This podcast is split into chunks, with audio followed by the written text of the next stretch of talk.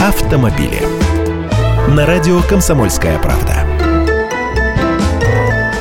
Здравствуйте! С 1 июля вводятся новые бланки полисов ОСАГО. Я уже рассказывал об этом накануне в нашей программе «Русские машины», но еще раз повторю, потому что не часто у нас полисы автогражданки меняются. В третий раз за 12 лет.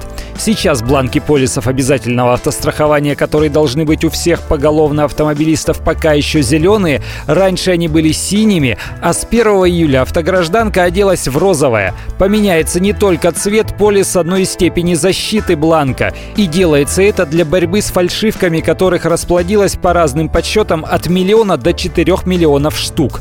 То есть миллиарды рублей уходят мимо страховщиков жуликам, а каждая сороковая или даже каждая десятая машина в стране не застрахована по ОСАГО. Значит, в случае аварии за такого виновника не заплатит страховая. Его придется тащить в суд, чтобы деньги за ущерб пострадавшим в ДТП забрали у него самого. Переход на новые полисы – дело не одного дня. Страховщики назначили переходный период до 1 октября. В этот промежуток времени внесение изменений в договоры или заключение новых новых договоров страховые компании смогут осуществлять как на новых, так и на старых бланках полисов. Так говорят страховщики.